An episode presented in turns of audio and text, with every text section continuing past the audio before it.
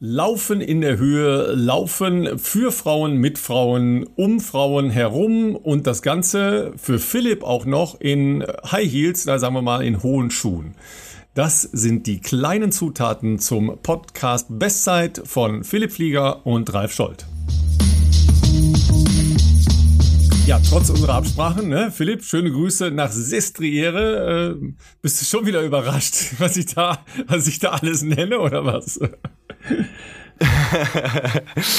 ja, Ralf, schön dich zu sehen und äh, ich hoffe, äh, trotz meiner, sagen wir mal, eher bescheidenen Internetverbindung ähm, sehe ich so ein bisschen äh, grieseligen Screen und kann aber äh, hoffentlich zumindest ähm, diese Stunde hier durchziehen, damit wir da jetzt das nicht äh, stückeln müssen. Ja, schön, dass es geklappt hat. Ich war mal wieder zu spät, ähm, habe ein bisschen gekämpft mit dem Internet, muss ich äh, ehrlich sagen, um überhaupt mal diesen äh, Zoom-Call hier aufzubauen.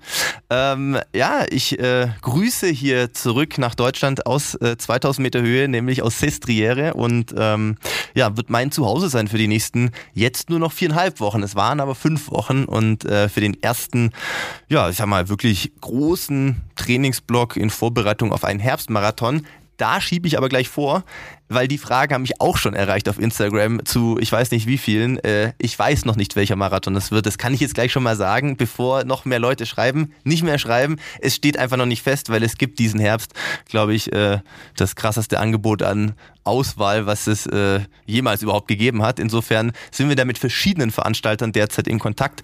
Ähm, aber nichtsdestotrotz, irgendwann muss man ja mal anfangen mit äh, ernsthaftem Marathontraining. Und äh, da sind wir auf jeden Fall wieder dabei, die 30 Kilometer Tage hier reinzuschrauben. Ja, da kommen wir ja gleich noch dazu, wie man das überhaupt macht mit dem äh, Training in der Höhe, mit dem Training äh, im Urlaub. Ja, also ist ja für dich quasi ja. Urlaub, ne? Urlaub vom, vom Zuhause-Stress. Ja, aber weil du ja ganz Absolut. besonders, ein ganz besonders schlauer äh, Profisportler und noch schlauerer Ehemann bist, hast du ja deine Frau mitgenommen. Das ist natürlich eine ganz clevere Alternative. Ne? ja, das war so ein bisschen ähm, die, also einmal die Problematik, die sich vielleicht in meiner Berufswelt natürlich ergibt, ist ja, dass ich äh, in Nicht-Corona-Zeiten oder in Zeiten wie jetzt, wo es alles wieder ein bisschen normaler wird, ja schon relativ viel normalerweise auch unterwegs bin oder längere Zeiträume unterwegs bin, eben für Trainingslager. Und wenn man halt nun mal in die Höhe fährt, macht es halt ehrlich gesagt auch Sinn, darauf können wir später eingehen, dass man dann auch länger ist, weil man sich auch ein bisschen an die Höhe erstmal anpassen muss.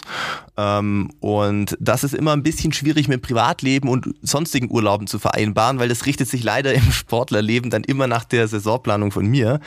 Aber ähm, ja, ich weiß ja, dass Barbara generell äh, auch gerne verreist, beziehungsweise sich natürlich auch gerne Orte anschaut, an denen sie noch nicht war, großer Naturfan ist und hatte so ein bisschen das Gefühl, Gefühl, ähm, Sestriere könnte ihr auch ganz gut gefallen, weil es ist also hier in diesem ähm, ja, Umland dieser italienischen äh, Bergregion in Piemont schon echt wunderschön, wenn das Wetter passt. Bisher haben wir großes Glück gehabt. Ähm, es kann auch ganz anders sein. Ich weiß das von letztem Herbst, wo wir später waren. Ähm, es kann auch sehr viel Regen und Nebel sein, aber bisher wirklich malerisches Bilderbuchwetter, blauer Himmel, Sonne, perfekte Temperaturen und ähm, da kam dann die Idee natürlich auf, ähm, ob Barbara nicht zwei Wochen von ihrem Urlaub mitkommen möchte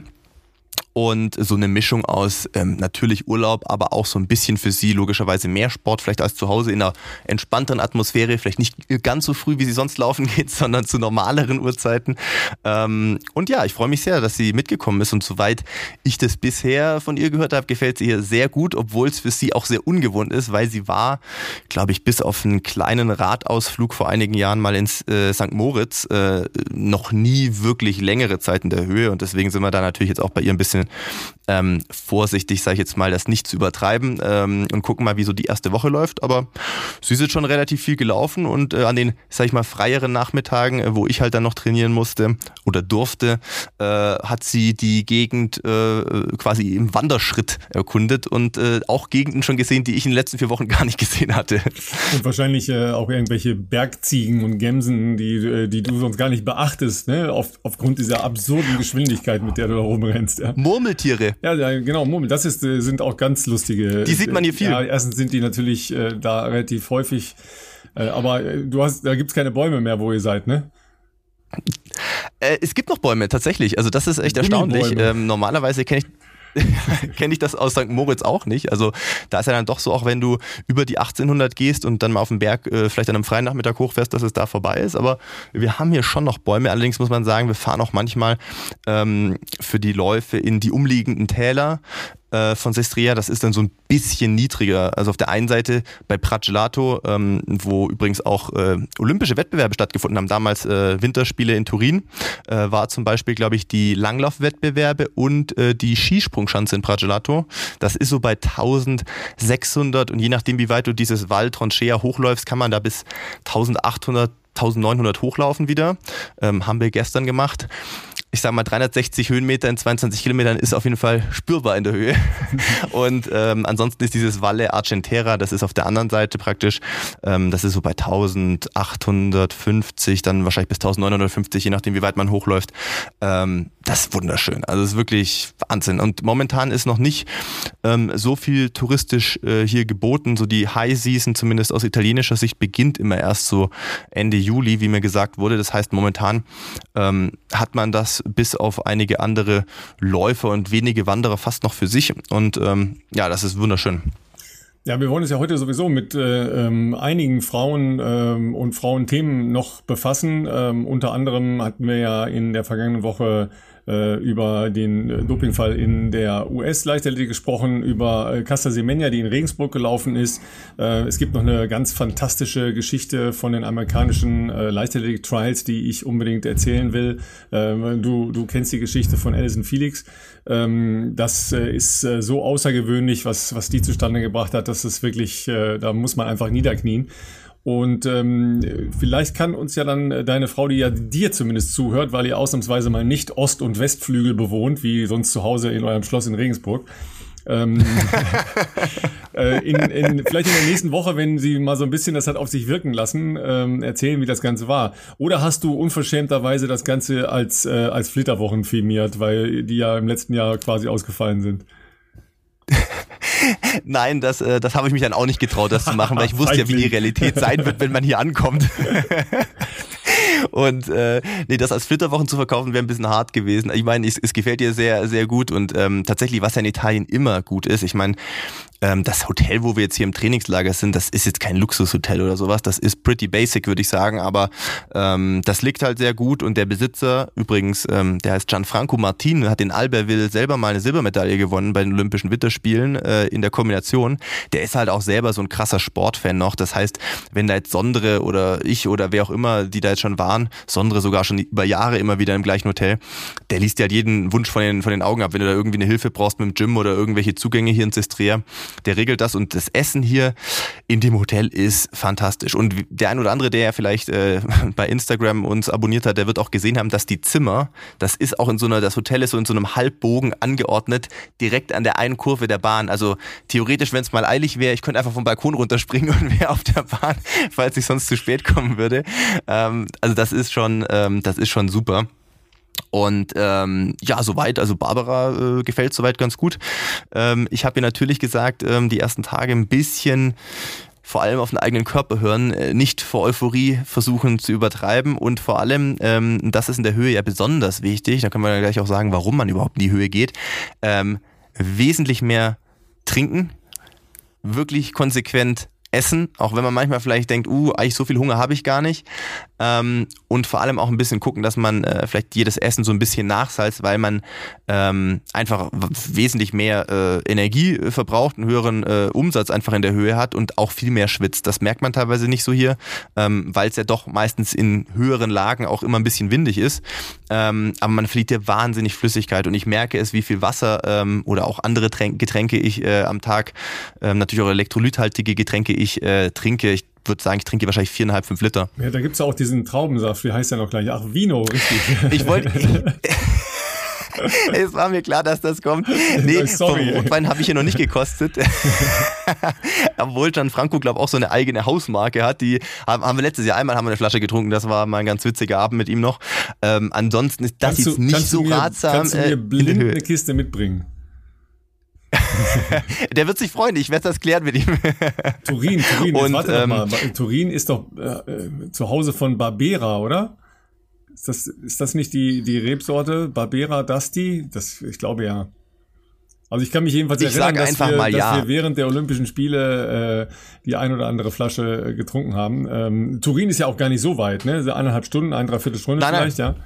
ja? Äh, knappe 100 Kilometer. Mhm, genau. Also klar, mhm. mit dem Passfahren, es dauert natürlich ein bisschen, aber ähm, bis man erstmal unten auf der, auf der Autobahn ist, aber ähm, ja, gute Stunde ist man in Turin. Das ist nicht weit. Deswegen sind ja auch sehr, sehr viel, ähm, gerade im Winter ist das ja auch ähm, äh, Skigebiet und äh, für die für die ja, Skifahrer alle die ganze Einzugsgebiet aus Turin. Ähm, wahnsinnig wichtig. Ich glaube, die Leute leben hier primär von der Wintersaison. Im Sommer sicherlich, wenn hier dann irgendwann Ferien sind, das dann ist im, im Juli, August auch eine Menge los, aber dazwischen ist das ja dann doch wieder, wie das so oft so ist, äh, eher so ein bisschen Geisterstadt. Ähm, außer es gibt so ein paar verrückte Sportler, die meinen, sie müssen hier oben trainieren. Für die sind dann vielleicht auch noch zwei, drei Hotels offen oder ähm, die ein oder andere Ferienwohnung. Zum Beispiel ähm, Julian Wanders und seine kenianischen Teamkollegen ähm, haben hier ein Apartment nicht weit von unserem Hotel, weil sie halt sagen, okay, das ist so, wie sie sonst auch zu Hause ähm, unterwegs sind oder wie sie früher in St. Moritz unterwegs waren. Ähm, und bei uns sind halt jetzt mehr so ähm, die Norweger, ähm, Sondre und sein, sein Kollege, der Christian Ulriksen ist da.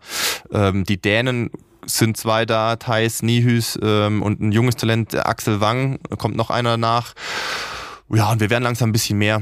Man kennt auch ähm, Lorna Salpeter, die für äh, Israel, startet. Die ist genau. in Tokio 2 Stunden 17 gelaufen. Die habe ich gestern auch getroffen. Die kommt jetzt. Die wird auch so ein bisschen von Renato äh, Canova beraten. Und ja, der sammelt jetzt so langsam seine Schäflein hier so ein bisschen, um die halt auch, ähm, na, wie soll ich sagen, halt möglichst vor Ort nochmal ein bisschen zu betreuen. Die meisten ähm, haben ja ihren Höhepunkt demnächst. Also ähm, die meisten sind ja logischerweise äh, auf dem Weg Richtung äh, Olympische Spiele in Tokio oder für die Marathonläufer dann Sapporo. Ähm, und eher die wenigeren, dazu würde ich jetzt mich zählen oder Eric Kipton Nui, der jetzt nächste Woche kommt, äh, bereiten sich auf den Herbstmarathon vor. Aber es ist ja schon so, dass ähm, Sestriere noch, noch nicht, zumindest so in, äh, in deutschen Läuferkreisen, ähm, als Mekka bekannt ist. Das zieht ja immer noch sehr, sehr viele nach St. Moritz, klar. Ähm, was ein bisschen anders ist von der Struktur her, aber auch teurer, wenn ich das richtig in Erinnerung habe. Äh, oder eben Davos ähm, mit Klosters davor. Also das ist ja so ein, so ein Doppelort praktisch ähm, wo auch eine Menge Leute hingehen, wo auch viele Triathleten hingehen. Die, die haben ja auch einen Triathlon, der jetzt auch bald stattfinden äh, darf.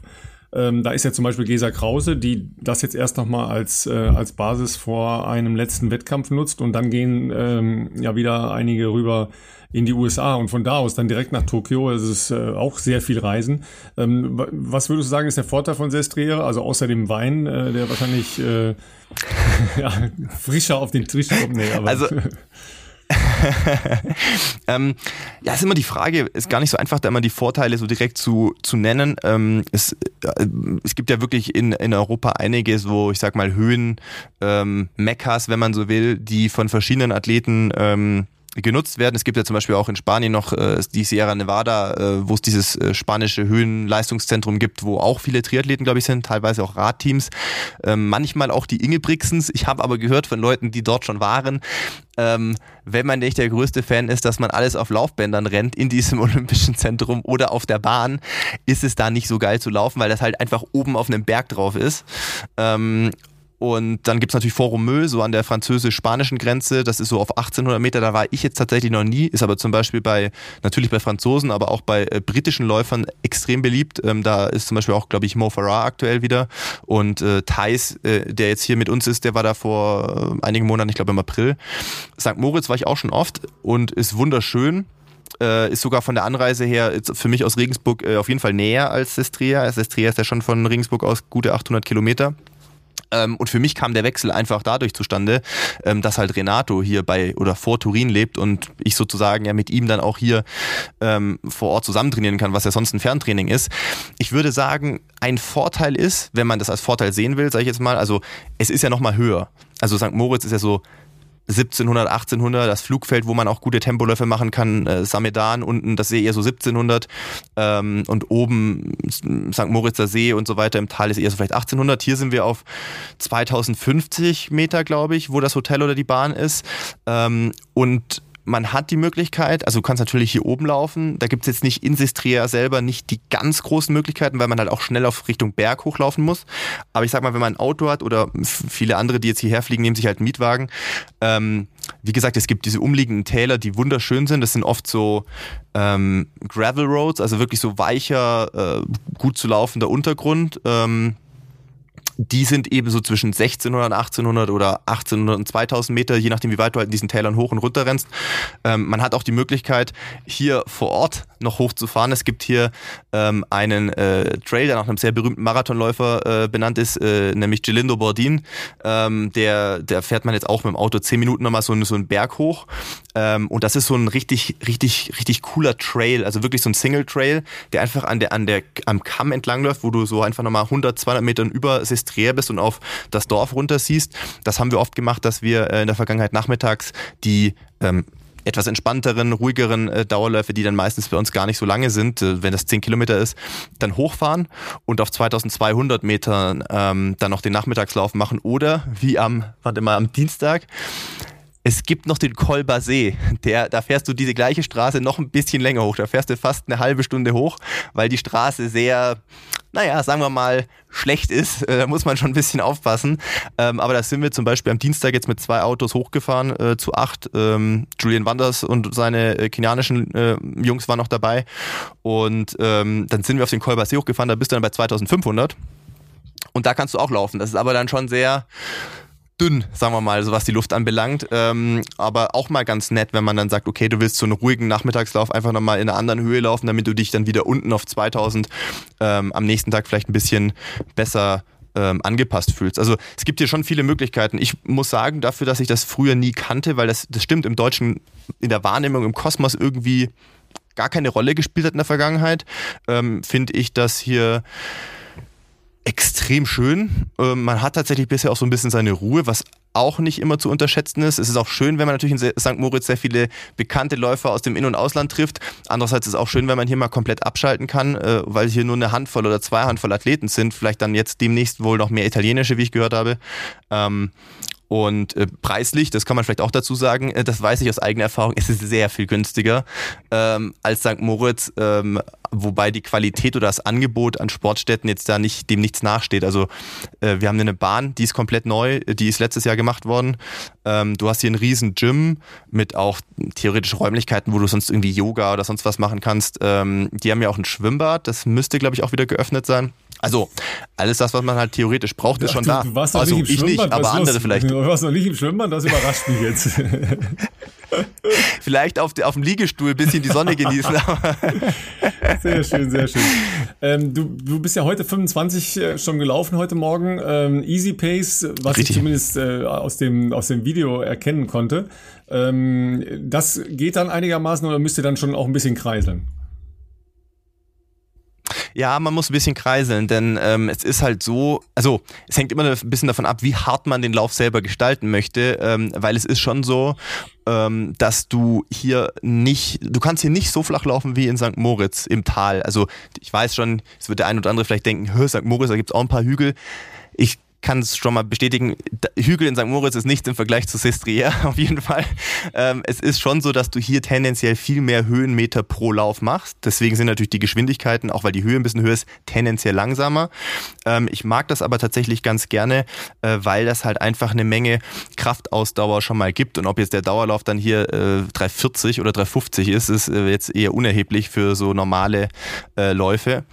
Und ähm, man ist in den Tälern dann schon ein bisschen am Pendeln. Also zum Beispiel, wenn wir jetzt äh, heute Morgen im Valle Argentera waren, du kannst relativ gut 6,5 Kilometer One-Way hochlaufen. Ähm, hast die Möglichkeit an dem höchsten, ich sage jetzt mal höchsten Punkt, wo es Sinn macht, dann vielleicht zu drehen, weil dann wird Single-Trailig, also für Bergläufer natürlich vielleicht auch ein Paradies, aber jetzt für uns eher dann nicht mehr so. Ähm, kann man da oben dann so ein, zwei Runden auch laufen, die so eine Kilometer, zwei Kilometer lang sind, um über so einen Bach, dann wieder runter, wieder ein Stück hoch. Also ich finde 25 Kilometer kriegst du da relativ schnell zusammen. Und äh, gestern in Pragelato haben wir auch 22 Kilometer gemacht. Da haben wir auch gesagt, wir wollen mal gucken, wie weit man diesen einen Pfad hochlaufen kann. Ähm, wir haben dann bei 8,5 mal ein bisschen kapituliert, weil wir gesagt haben, okay, jetzt wird vielleicht auch ein bisschen zu krass einfach. Ähm, wenn man dann irgendwann bei 430er Tempo ist, aber trotzdem relativ hohen Puls hat, denkt man dann schon so, okay. Ähm, Aber ja, also ich sag mal so typischerweise so achteinhalb Kilometer Pracelato kannst du auch ganz gut laufen und dann wieder runter. Das ähm, für die meisten Läufe ist das jetzt wirklich kein Problem. Und man muss auch sagen, ist alles relativ. Ähm, die Norweger würden wieder mal sagen, it's all mental, because ich weiß, dass Sondre im Valle Argentera, der hat da 45 Kilometer Läufe gemacht auf dem ersten Fünferabschnitt, weil dann wird es halt bisschen steiler. Ähm, mit fünf Kilometer hoch, fünf Kilometer runter hat der schon 45er gemacht und ich sage jetzt lieber nicht, wie schnell die schon waren. Also das ist geisteskrank. Es ist für mich tatsächlich unbegreiflich, wie man in diesem Terrain tatsächlich auch so schnell laufen kann. Aber es ist natürlich auch eine Erklärung, warum der Junge so viel Kraft hat. Also ähm, da muss man, glaube ich, halt einfach jetzt ganz besonders am Anfang ähm, ruhig zu Werke gehen und nicht zu viel auf die Uhr schauen. Kann man ja vielleicht mal sagen, kurzer Abriss, jetzt nicht zu lang, weil für die meisten Leute ist es vielleicht nicht so interessant, aber ähm, warum Höhentraining überhaupt sinnvoll ist, ich glaube, wir haben es auch letztes Jahr schon mal kurz erwähnt. Es geht halt letztlich darum, ähm, dass man natürlich in dieser Höhe, logischerweise hier ist weniger Sauerstoff, in der Luft. Das heißt, äh, das Laufen ist dementsprechend sehr viel anstrengender. Und ähm, in der Theorie äh, ist es eben so, dass der Körper dementsprechend ähm, durch diese Sauerstoffarmut in der Luft ähm, dass die Bildung von mehr roten Blutkörperchen äh, anregt, sozusagen, dass wenn wir dann irgendwann wieder runterkommen äh, auf normal Null oder wo auch immer wir halt leben, aber mein Regensburg ist es nicht Meereshöhe, aber so 300, 400 Meter, dass man dementsprechend da unten dann mehr Sauerstoff transportieren kann, sage ich jetzt mal. Und ähm, das ist ein Grund. Der andere Grund ist tatsächlich, das ist eher ein Grund für mich, muss ich sagen, aber ich habe das Gefühl, dass mir das mit der Höhe immer geholfen hat, auch in Kenia. Wenn man irgendwann mal ein gewisses Fitnesslevel erreicht hat, ähm, muss man halt irgendwann schon ziemlich schnell laufen. Das war, bevor es diese Entwicklungen in den Schuhen gab, ähm, mit mehr äh, Sohle und Carbon, äh, schon manchmal fand ich ein Problem, dass du dann ein gewisses Verletzungsrisiko logischerweise dann auch gefahren bist, weil um fitter zu werden, hast du dann irgendwann immer noch schneller laufen müssen, was ja gleichzeitig immer noch mehr Belastung für den Bewegungsapparat ist. Und hier oben kannst du halt wirklich, ähm, das sieht man ja, deswegen laufen wir auch immer mit, ähm, mit Pulsmesser und kontrollieren die Herzfrequenz. Du kannst halt hier ähm, gleiche oder sogar höhere Herzfrequenzbereiche bei normalen Dauerläufen ähm, erzielen, indem du logischerweise viel langsamer läufst, einfach weil wir weniger Sauerstoff in der Luft haben und äh, viel mehr Höhenmeter machen müssen. Und ähm, auf die Weise eigentlich im Sinne, sagen wir mal, gelenkschonender einen höheren ähm, Herz-Kreislauf-Reiz ja auch setzen können. Und ähm, das ist einer der Gründe, weswegen ich das auch ganz gerne in der Höhe mache. Ähm, die Kraftausdauer tut mir auch gut. Regensburg ist jetzt nicht extremst profiliert im Umland. Ähm, hat natürlich auch Vorteile, dass ich da sehr gute Tempoeinheiten dann eben an der Donau machen kann. Ähm, und hier ist halt der Vorteil, dass ich auch ähm, dementsprechend viel Kraftausdauer mitnehme. Und ähm, ja, also mir tut das echt immer ganz gut. Gut, jetzt kann sich ja ähm, der Normalsterbliche oder die Normalsterbliche Läuferin äh, fragen, okay, ich fahre jetzt in die Alpen oder nach Italien, äh, nach Österreich oder Frankreich oder sonst wohin in Urlaub, weil äh, Fliegen ist ja immer, immer noch äh, mit vielen Fragezeichen, wo, wohin, was geht, was geht nicht und so weiter und so weiter. Äh, also mache ich daraus, äh, weil jetzt ja die ganzen äh, Marathons im Herbst wieder winken, mache ich daraus ein kleines Trainingslager. Ja, also ich fahre irgendwo in die Alpen und bin da 14 Tage und mache daraus ein Trainingslager.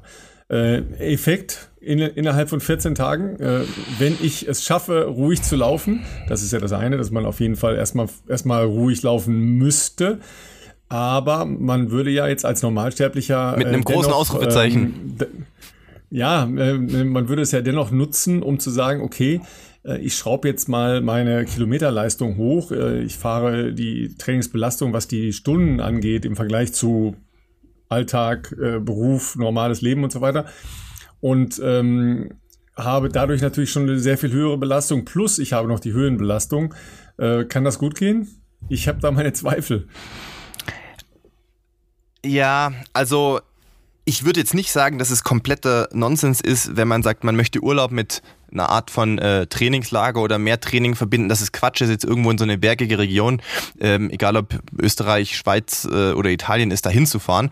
Aber ich glaube, das ist trotzdem ähm, mit Vorsicht zu genießen. Also dann jetzt zu sagen, okay, man, das ist ja verständlich, dass wenn man nicht arbeitet, logischerweise mehr Energie hat und natürlich auch motiviert ist und dann am besten natürlich auch ähm, direkt da losholzen möchte, ähm, total nachvollziehbar und sozusagen das Beste aus dieser Zeit machen möchte. Aber das ist natürlich schon je nach Höhenlage schon mit ein bisschen Vorsicht zu versehen. Also ich war jetzt auch, da ich im Frühjahr ja verletzt war, logischerweise nicht in Kenia. Es ist relativ lange her, dass ich das letzte Mal in der Höhe war, nämlich, äh, ich glaube, so ungefähr zehn Monate, eben letzten September in Sestria. Ähm, ich bin jetzt mal die erste Woche auch vorsichtig, ehrlich gesagt. Also wir werden morgen mal ein erstes kleines Workout probieren, so ein Test einfach, wie komme ich schon zurecht. Aber ansonsten stand die letzten Tage einfach nur ruhiges Laufen auf dem Plan. Wirklich, wo du jetzt gar nicht, wenn du auf die Uhr geguckt hast, hast du auf deinen Puls geguckt, auf deine Herzfrequenz ähm, und jetzt nicht auf den Schnitt, weil der Schnitt eigentlich am Anfang vollkommen irrelevant ist. Einfach es geht um darum, sich zu bewegen.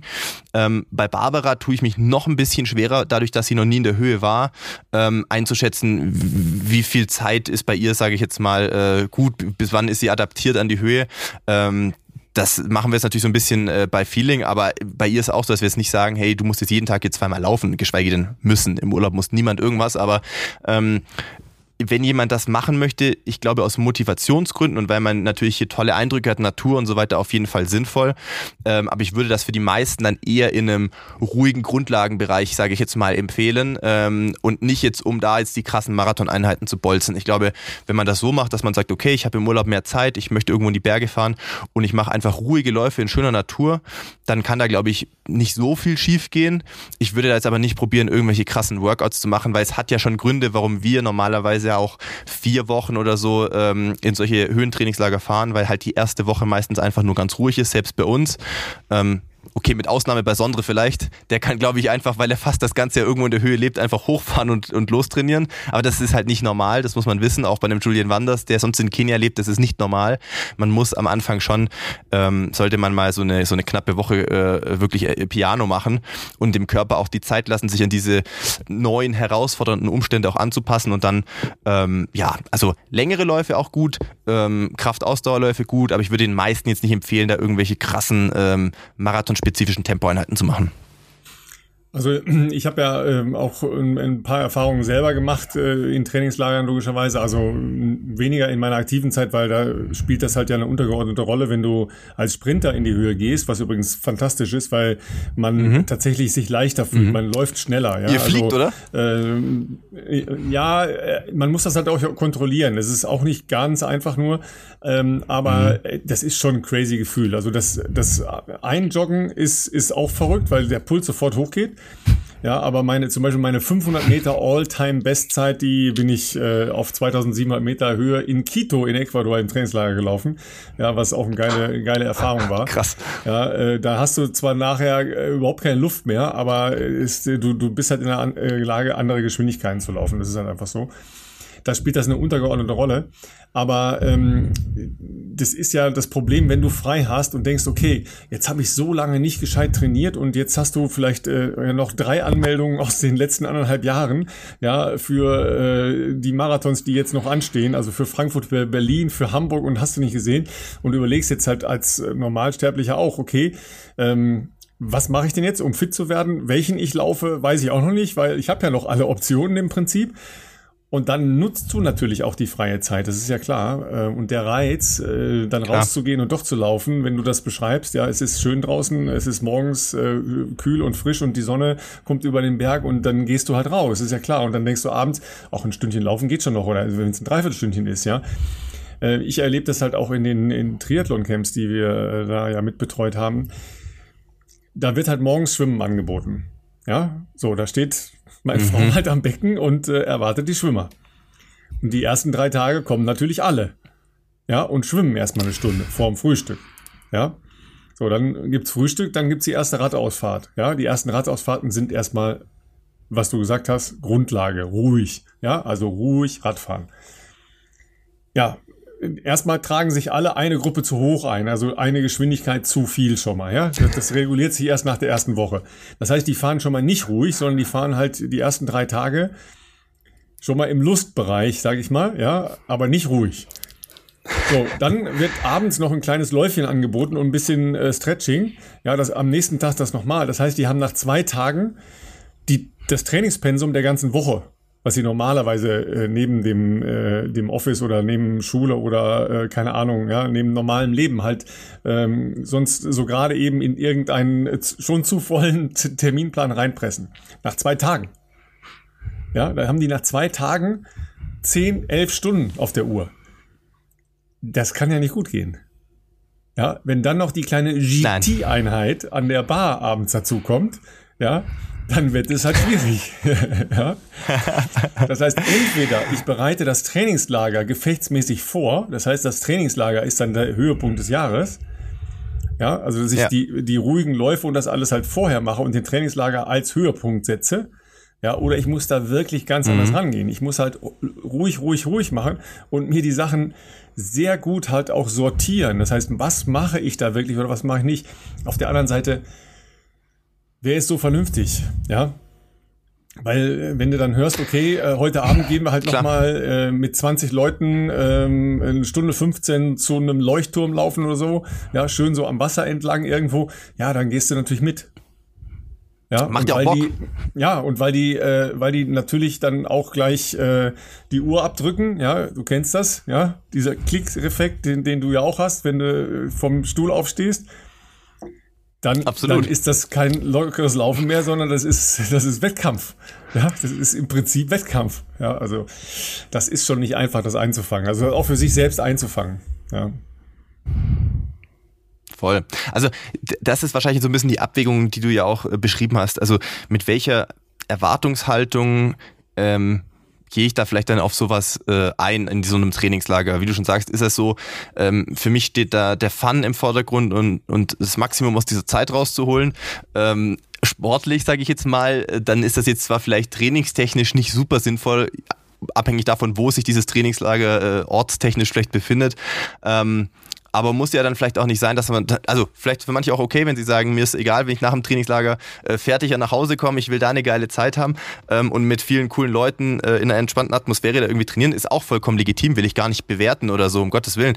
Ähm, wenn es jetzt aber darum geht, dass jemand sagt, ich möchte so ein bisschen Urlaub und eine Art Vorbereitung auf was auch immer, vielleicht einen Herbstmarathon jetzt dann wieder ähm, nutzen ähm, und es wäre irgendwo in den Bergen, wo wir jetzt mal, sagen wir mal, über 15 Meter unterwegs sind, würde ich jetzt nicht äh, das empfehlen, dass man da jetzt versucht, sich komplett zu verausgaben, sondern ähm, wie gesagt, dann eher ein bisschen ruhig äh, zu laufen und schon, man darf ja schon Sport machen, aber halt in einem moderaten Bereich, sage ich jetzt mal, und ähm, auch in sich reinhören und nicht nur stumpf, wenn man einen Trainingsplan hat, das dann runter zu trainieren, das macht keinen Sinn.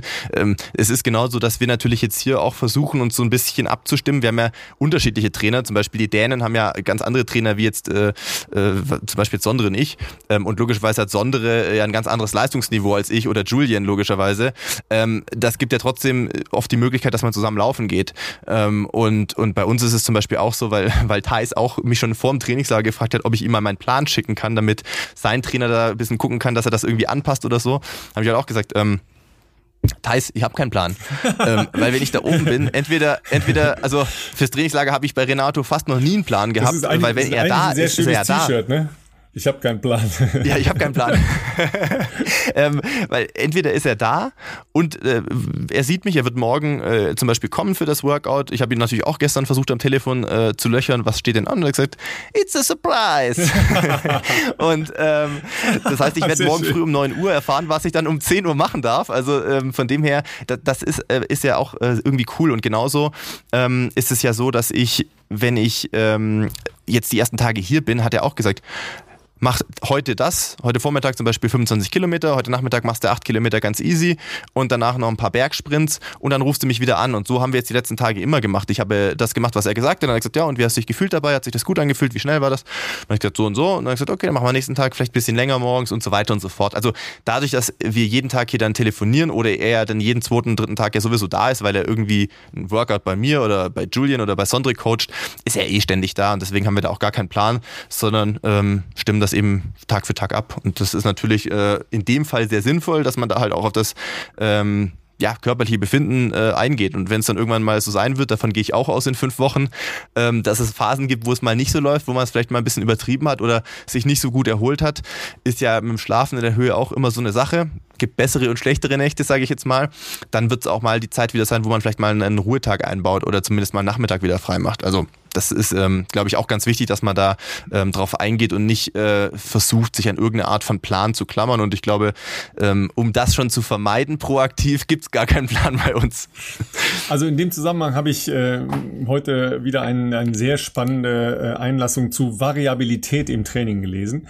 Ähm, und das ging sicher nicht nur an, an Top-Athletinnen und Athleten, sondern halt auch an ähm, uns normalsterbliche Menschen, die sich sportlich gerne betätigen beschäftigen. Ist ja ähm, auch eines meiner Lieblingsthemen logischerweise. Aber da ging es nicht jetzt darum, andere Sportarten in dem Sinne einzubetten in sein Lauftraining, sondern äh, das Lauftraining halt, ähm, sagen wir mal, ganzheitlicher zu betrachten und ähm, das wirklich dann halt mhm. in, in, unterschiedlichen Bereichen auch bewusst ähm, sich vorzunehmen, ja, also zu planen, ne? nicht I don't have a plan, sondern äh, I have a plan, ja.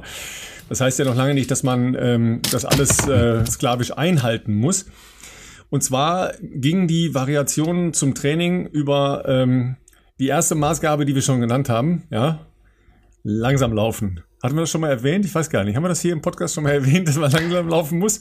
Ich weiß gar nicht mehr genau. Das ein oder glaube, andere Mal. Ich glaube, ich muss noch mal nachschauen. Ich glaube, das war äh, zweite oder dritte Einheit, oder? Also zweite oder dritte Episode. War, war glaube ich. Episode schon, war, ja. War, ja, ich glaube auch ganz äh, am Anfang. Ganz am Anfang, ne? Also an unseren Anfängen, ja, als wir noch mit hellerer Stimme gesprochen haben, vor Stimmbruch. Ja.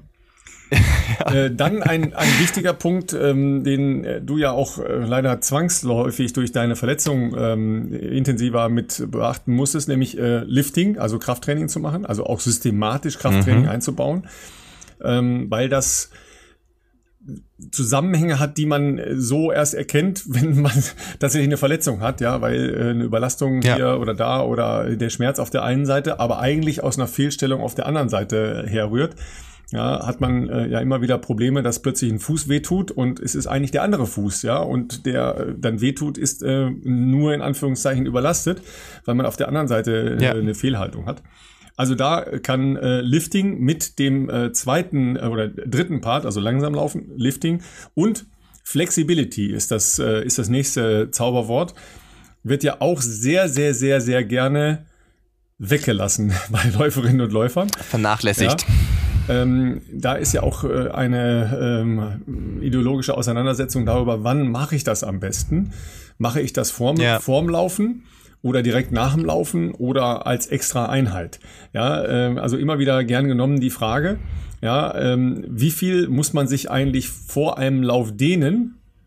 Ja, äh, die Dänen sagen gar nicht so viel dehnen, weil ähm, das nicht so viel verändert in, in der Muskelstruktur, wie man sich das vielleicht vorstellt, wenn man sich an einen Zaun stellt und äh, zweimal vorne und zweimal hinten dehnt. Das, das verändert nicht so sehr viel. Wichtiger wäre einmal die, äh, die maximale ähm, Auslastung der Gelenke, die man noch zur Verfügung hat, wenn man ungedehnt ist.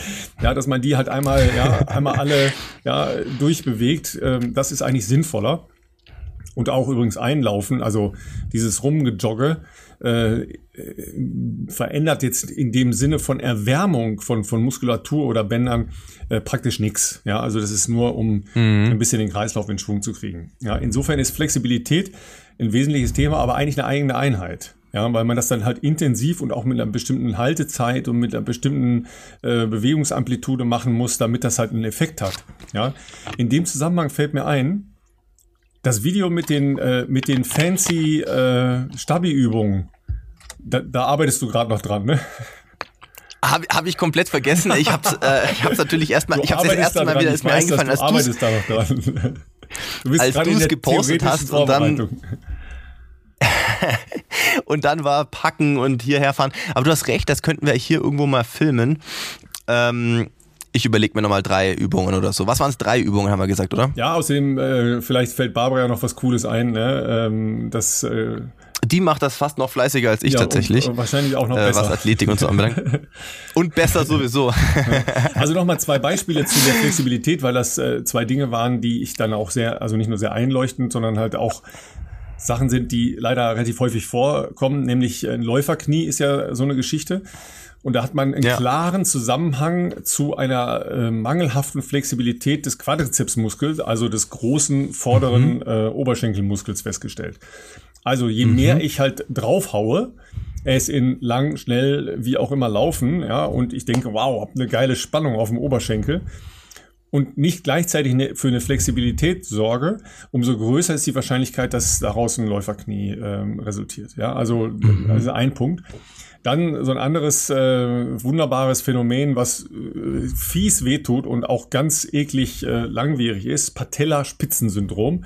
Ja, also diese, dieser stechende Entzündungsschmerz äh, direkt unterhalb der Kniescheibe. Ganz blöde, fiese Geschichte. ganz oft herrührend aus einer fehlenden Flexibilität des äh, Oberschenkel-Vordermuskels, Quadriceps femoris, wie der in der Fachterminologie korrekterweise heißt, und des Beugers auf der anderen Seite. Also, dass beide Seiten praktisch kurz sind. Mhm. Ja, und wenn mhm. jeder von, von euch zu Hause, äh, der schon mal länger gelaufen ist, weiß, wenn man länger gelaufen ist, dann ist ja gerade der Beugemuskel hinten wirklich so richtig äh, fest, wenn nicht sogar ein bisschen äh, sauer, ja. So, das heißt, ja es ist jetzt nicht unbedingt so sinnvoll, nach so einem Lauf den dann halt zu dehnen, weil der ist dann schon angestrengt genug. Und äh, durch die starke Belastung sind äh, Bänder und Sehnen eher so ein bisschen weicher, ähm, sondern dass man das wirklich dann vielleicht ein, zwei Stunden später macht und dann, äh, dann eine vernünftige Dehneinheit einbaut. Kann man wunderbar vorm, ähm, vorm Fernseher oder sonst wo machen. Ja. Noch zwei weitere sehr schöne Punkte, ja, und ich weiß, das sind deine Lieblingspunkte, äh, Philipp. Da ja, weiß ich jetzt schon, dass es deine Lieblingspunkte sind. Ja. Der, der, erste, äh, der erste der beiden äh, Philipp Special Points ist Find Your Inner Yogi. Oh ja. Ne? Mhm. Mhm. Aber eigentlich ist also es, bin ich jeden Morgen hier auf dem Balkon natürlich. Wollte ich, wollte ich gerade sagen, eigentlich hast du es schon äh, begonnen zu beschreiben. Ja, also wenn, sobald du ja rausgehst und eine bewusste Wahrnehmung dessen hast, was draußen äh, an Schönheit der Natur oder überhaupt passiert, ja, und vielleicht mal einmal ja. oder fünfmal, ja, tief ein, ausatmen oder da äh, ist man schon auf dem Weg. Ja, weil wenn man es nicht mehr wahrnimmt, dann, ja. dann müsste es eigentlich klingeln. Ja. Ähm, aber gerade wenn man im Urlaub ist, ja, oder wenn man so wie du in Bergen oder am, an der See oder sonst wo, ja, nehmt euch mal ein bisschen Zeit für euch selber. Ja, das heißt nicht nur, dass man Yoga machen muss, das kann man natürlich machen, äh, aber es ist nicht unbedingt jeder Frau's oder jedermanns Sache. Ähm, auf der anderen Seite ähm, kann man halt auch, indem man einfach mal ein bisschen bewusst ein- ausatmet oder mal einfach ins Nichts starrt, ja. Den, den kleinen Schritt zum Find Your Inner Yogi äh, finden, ja. Und jetzt kommt dein Lieblingspunkt, weiß ich jetzt schon. Sorgt für komplexe Bewegungsabläufe, fließendes Zusammenspiel von äh, Muskelgruppen äh, und in der Folge für eine bessere Körperkontrolle und eine deutlich bessere Position beim Laufen. Ist was? Ich hätte jetzt gesagt Lauf-ABC. Entschuldigung, dass ich jetzt so laut lachen muss. Ja. Ich hätte gesagt, das wäre Lauf-ABC hier, dass man das hier mal ein bisschen regelmäßiger mit einbaut. Tanzen, mein Lieber.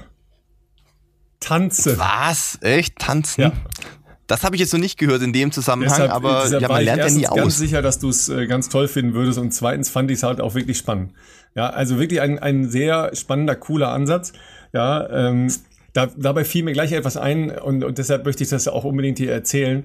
Das ist schon ziemlich lange her, 80er Jahre, als viele von diesen Dingen, also sich halt äh, zum Beispiel wirklich in einer komplexen Art und Weise mit Bewegung auseinanderzusetzen, noch nicht so eine große Rolle spielten in der Leichtathletik, sondern da, da war halt spezifisches Training, Krafttraining und so weiter, ja, war da Trumpf. Aber einige Leute haben das schon begriffen, also Trainer als auch Athleten. Und es gab mal zwei sehr, sehr, sehr, sehr gute deutsche Hochspringer, äh, Dietmar Mögenburg und ähm, Carlo Trennert. Die Namen kennt ihr vielleicht noch, mhm. äh, vor allen Dingen dann, wenn ihr etwa, etwas älter seid, so wie ich, oder äh, auf die deutschen Rekordlisten schaut. Nämlich da sind die immer noch ver, äh, verzeichnet. Ja, äh, Dietmar Mögenburg war Olympiasieger, äh, Carlo äh, Europameister und äh, Weltrekordler und deutscher Rekordler und so weiter. Äh, in der Halle vor allen Dingen.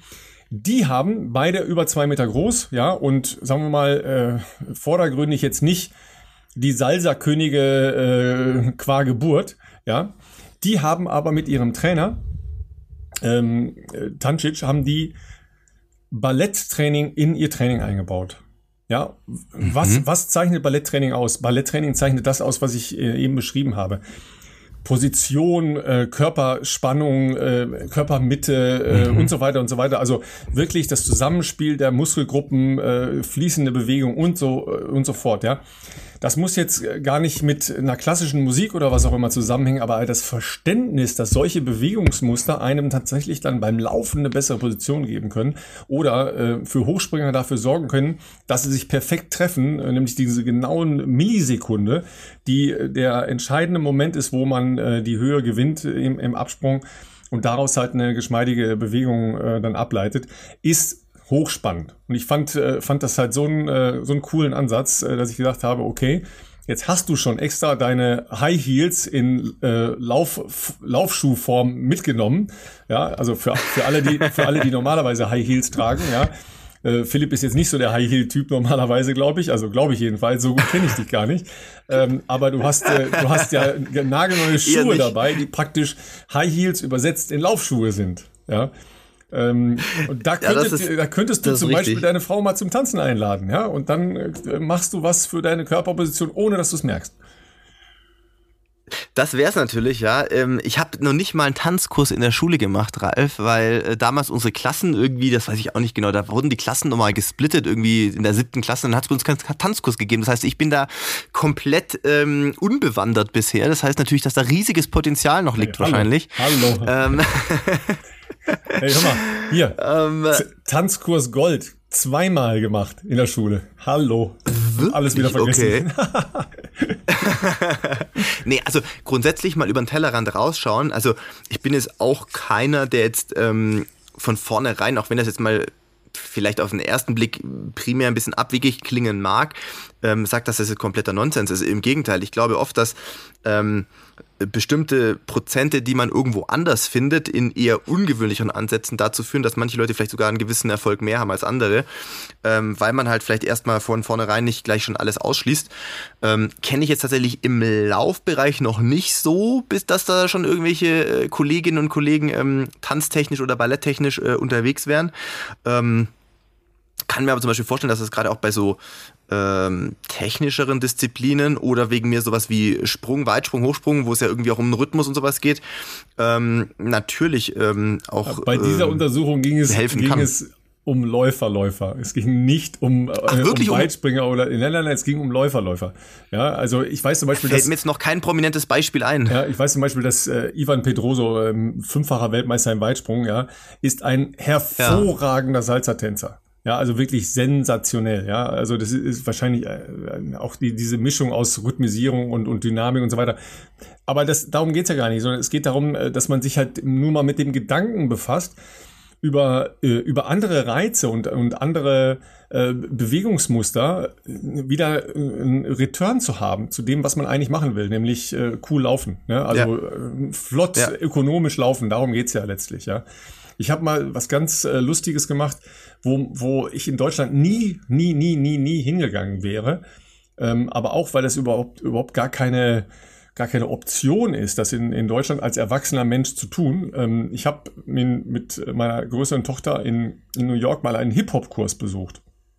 Ja, mhm. da würdest du, da würdest du normalerweise als äh, als gestandener Herr, ja, wie, wie ich, würde sagen, okay, äh, wüsste ich jetzt gar nicht, wo das angeboten würde, dass man da jetzt so hingehen konnte, ohne da, das, dich direkt am Eingang fragen, wollen Sie Ihre Tochter abholen, was machen Sie hier? Ja. Das war, das war halt ein, ein Kurs mitten in New York, irgendwo in, äh, im fünften, äh, in der fünften Etage eines ganz normalen äh, Geschäfts- und Wohnblocks, äh, irgendwo in mhm. äh, Manhattan. Und da waren, ähm, waren Leute, die sich äh, auf Theater und alle möglichen äh, Geschichten vorbereitet haben in unterschiedlichsten Kursen. Aber da war eben auch ein, ein offener Kurs, wo man einfach hingehen konnte, keine Ahnung, 15 Dollar äh, da abgedrückt hat. Und dann konnte man mit einer offensichtlich hochbegabten äh, Hip-Hop-Trainerin äh, ähm, einfach Hip-Hop entwickeln. Also mhm. eine kleine Hip-Hop-Abfolge, also Tanz will ich es jetzt noch nicht nennen wollen, ja, ähm, erarbeiten.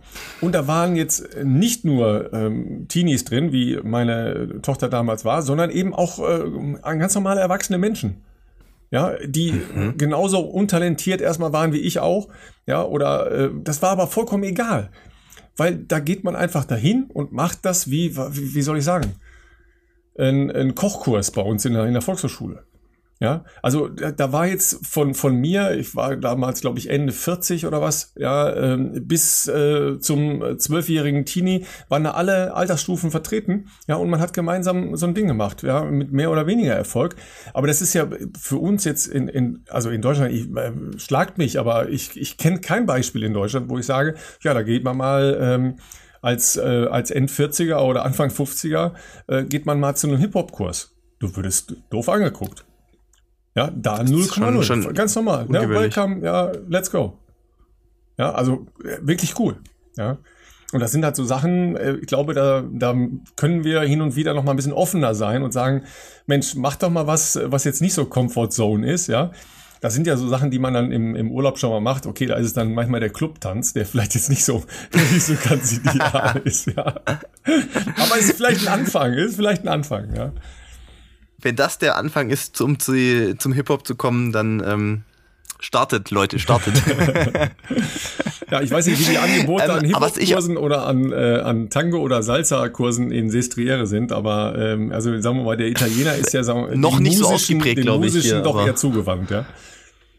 Ja, das stimmt natürlich. Ähm, vielleicht ändert sich das, wenn hier High äh, Touri Season ist, dass dann äh, mehr Kurse angeboten werden. Ich glaube, bis äh, wir hier waren, war das Gym noch nicht mal geöffnet so.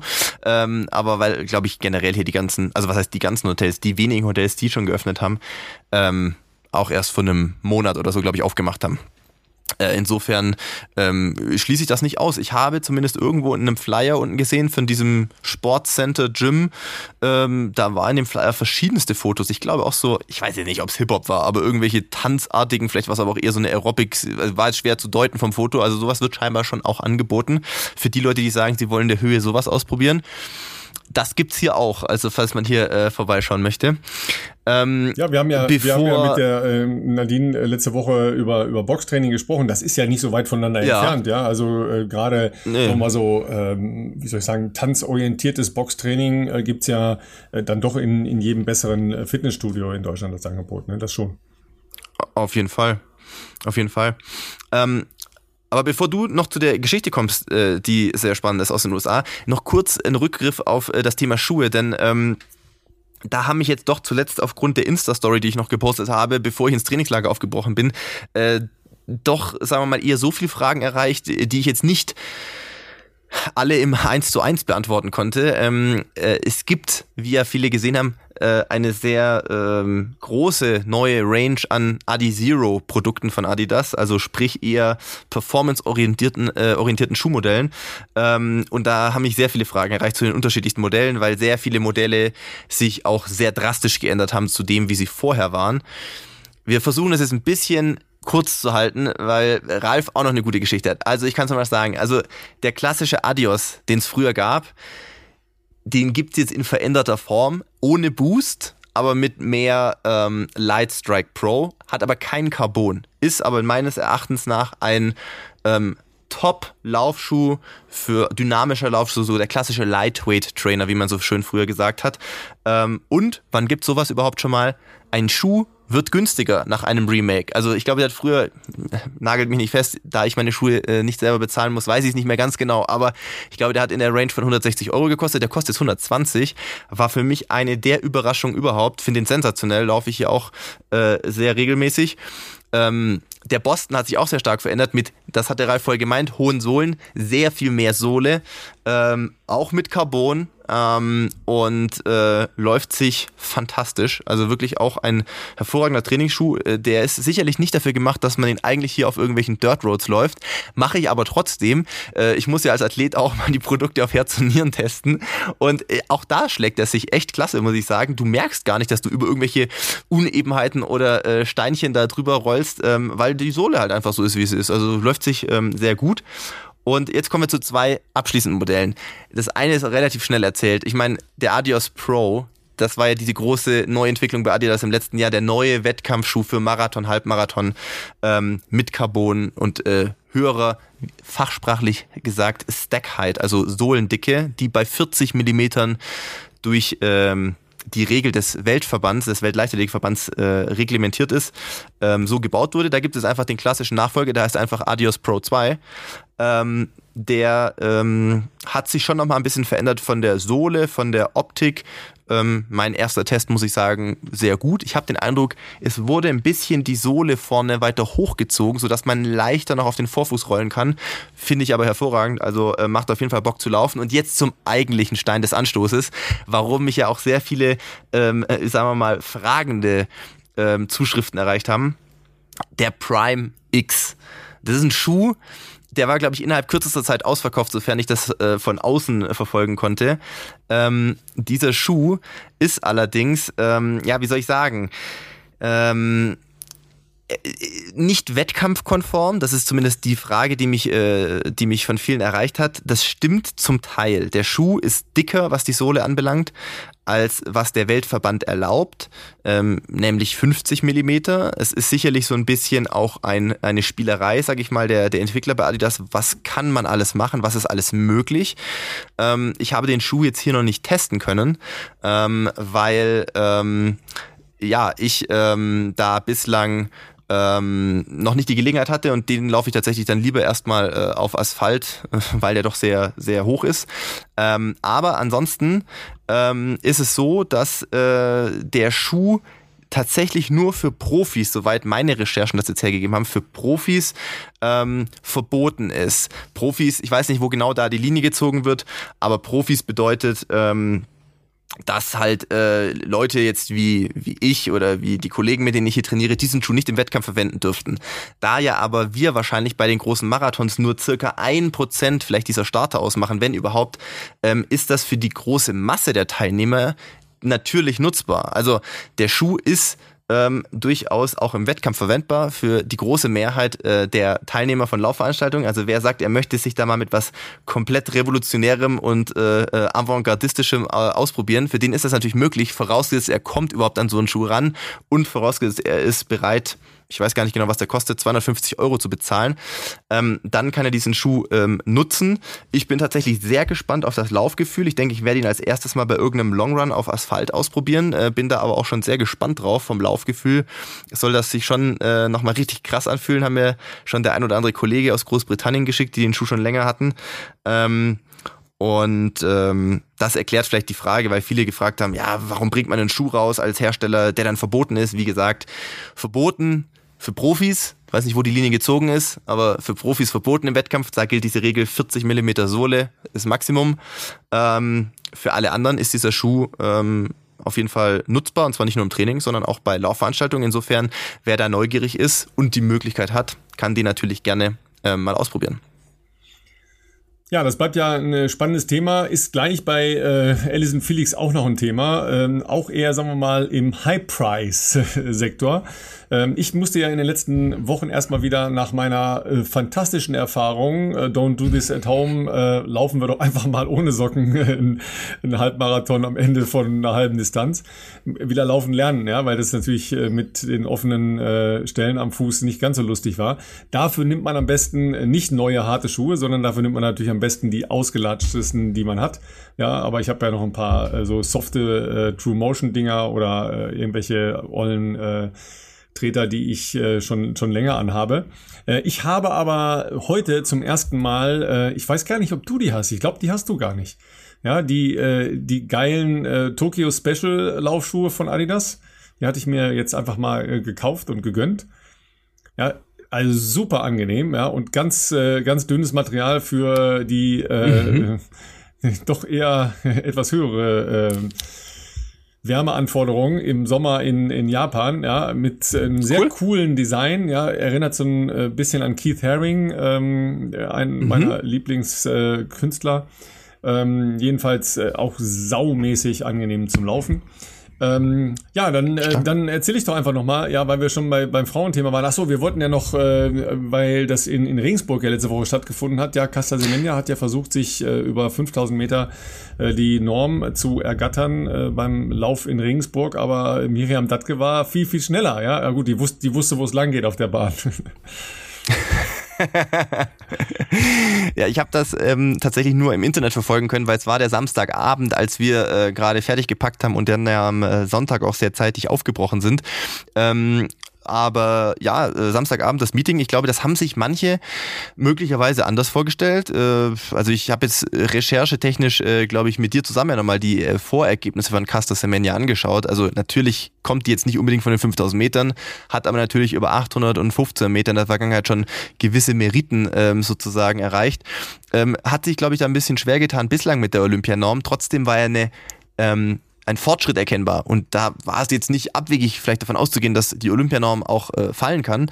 Ähm, ich war schon ein bisschen überrascht über das Ergebnis. Ich habe äh, die genaue Zeit nicht parat, Ralf, aber ich glaube, es war so 1550er Bereich oder sowas. Also 15, das hat mich schon, 53, 54 schon ähm, ja. eher ja, schon äh, etwas überrascht, sage ich mal. Ich glaube, das wird sehr schwer, dann noch auf 15.10 oder 15.15 runterzukommen, zumal ja der Quali-Zeitraum auch dieses Wochenende, glaube ich, endet fast. Quali-Zeitraum ist schon beendet.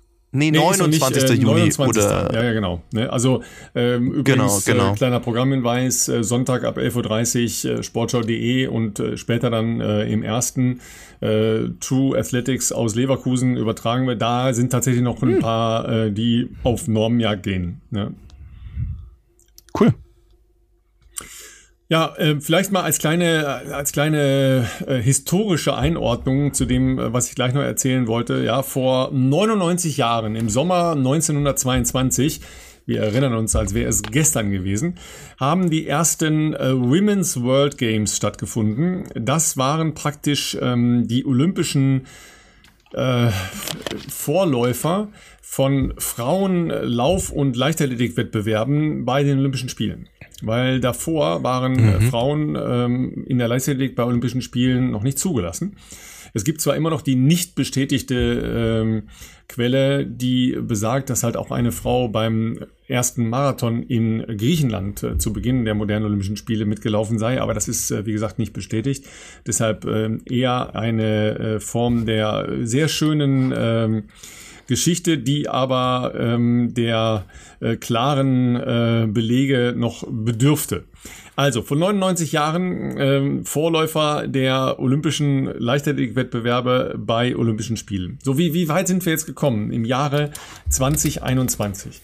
Und das ist dann schon ähm, auf der einen Seite spannend, auf der anderen Seite hat das aber auch ein paar wirklich äh, wirklich traurige Elemente, wo man auch sagen muss, meine Herren, ey, das kann doch eigentlich echt nicht wahr sein. Ja, also Alison Felix hat sich äh, am zu Beginn der Woche äh, mit einem fantastischen Lauf über 400 Meter äh, die junge Dame, wer sie noch nicht hat laufen sehen, schaut euch das mal äh, irgendwo bei YouTube oder was an. Äh, es ist für mich eine der am ästhetisch laufendsten äh, Sprinterinnen all time. Ja, Wilma Rudolph äh, ist so, ein, so, ein, so eine Stilikone äh, in den 60er und 70er Jahren gewesen. Ähm, ähnlich ästhetischer Laufstil, aber Alison Felix ist dann nochmal noch mal eine Spur einfach cooler, geschmeidiger von, von der Art zu sprinten. Das ist eigentlich einfach faszinierend. Die äh, hat zum fünften Mal sich für Olympische Spiele äh, qualifiziert. Also nochmal ganz kurz rechnen, ja. Ähm, alle vier Jahre, ja, mal fünf kommt der knapp mit, ja. Also tatsächlich 17 Jahre lang ist sie in der Weltklasse im äh, Sprint über 400 Meter unterwegs. Hat insgesamt neun olympische Medaillen gewonnen. Äh, da waren auch ein paar sehr lustige Ereignisse dabei. Ich glaube, es war Vorlauf in Rio. Da haben die äh, ein bisschen äh, Flaschenwerfen mit, äh, mit den äh, Wechselstäben gemacht beim Staffellaufen. Ja, da mhm. ist sie in, in eine andere reingerannt, dann flog der Stab hoch und dann wieder aufgefangen und ganz gut weitergelaufen. Einfach, das muss man auch erstmal hinkriegen. Also das war, das war Slapstick. Ähm, aber eigentlich war das halt immer so, so die coole Läuferin und ähm, ja, die trat halt so äh, relativ amerikanisch auf hat nicht so sehr viel erzählt äh, in, in den Medien. Also man, wenn man so ein Interview mal mit der äh, irgendwo machen konnte, war das eher so, so normale Sachen, die sie erzählt hat. Auch nicht so besonders äh, detailliert und du, du hast auch nicht den Eindruck gehabt, dass da jetzt irgendwie große äh, Brechungen in ihrem Leben drin wären oder so. Das, das war alles so irgendwie äh, American Dream, alles gut. Dann hat sich das aber dann äh, doch ein bisschen äh, verändert in den letzten Jahren, äh, nämlich als sie dann äh, irgendwie gesagt hat, okay, mhm.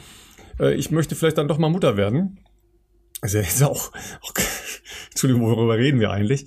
Ja, daraufhin hat jedenfalls äh, ihr damaliger äh, langjähriger Partner Nike äh, erklärt, dass das nicht so eine gute Idee äh, wäre im Rahmen ihres Vertrages und dass sie äh, jetzt einfach mal krasse Einschnitte in dem Vertrag äh, hernehmen müsse. Nochmal zur Idee.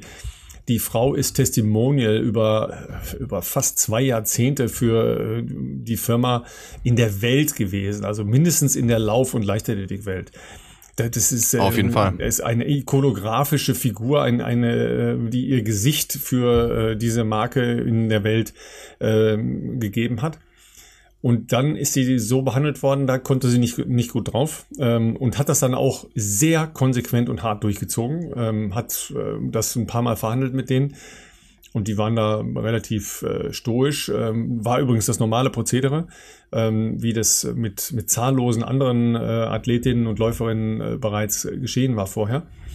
Und dann hat sie gesagt, nee, das mache ich nicht mit. Ähm, hat dann auch Prozesse angestrengt und so weiter. Ähm, wie das dann äh, bezüglich des Vertrages ausgegangen ist, weiß ich gar nicht. Jedenfalls haben sie sich dann äh, voneinander getrennt und hat dann gesagt, okay, dann, dann mache ich halt was eigenes.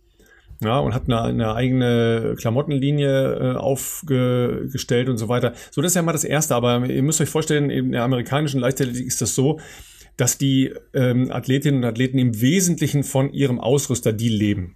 Ja, also ein, ja. ein Profi äh, definiert sich äh, dort im Wesentlichen über den Vertrag mit dem jeweiligen Ausrüster, weil es äh, kaum andere Optionen gibt äh, für Werbung oder so, ist nicht sehr viel Platz für die olympische Leichtathletik im amerikanischen Werbeumfeld. Wenn der Einnahmeposten wegfällt, dann steht man erstmal relativ blank da. Jetzt hatte Alison Felix während ihrer Schwangerschaft äh, relativ große gesundheitliche Probleme. In dem Kontext musste sie äh, sämtliche Tiefen des amerikanischen Gesundheitssystems kennenlernen, ähm, das äh, nicht nur freundlich mit farbigen jungen Amerikanerinnen umgegangen ist, die schwanger waren und Probleme hatten. Also da hat sich eine Menge äh, angesammelt. Ja, ähm, das äh, Kind war eine Frühgeburt, äh, lag lange intensiv und so weiter. Also da waren, äh, waren wirklich eine Menge Dinge dabei.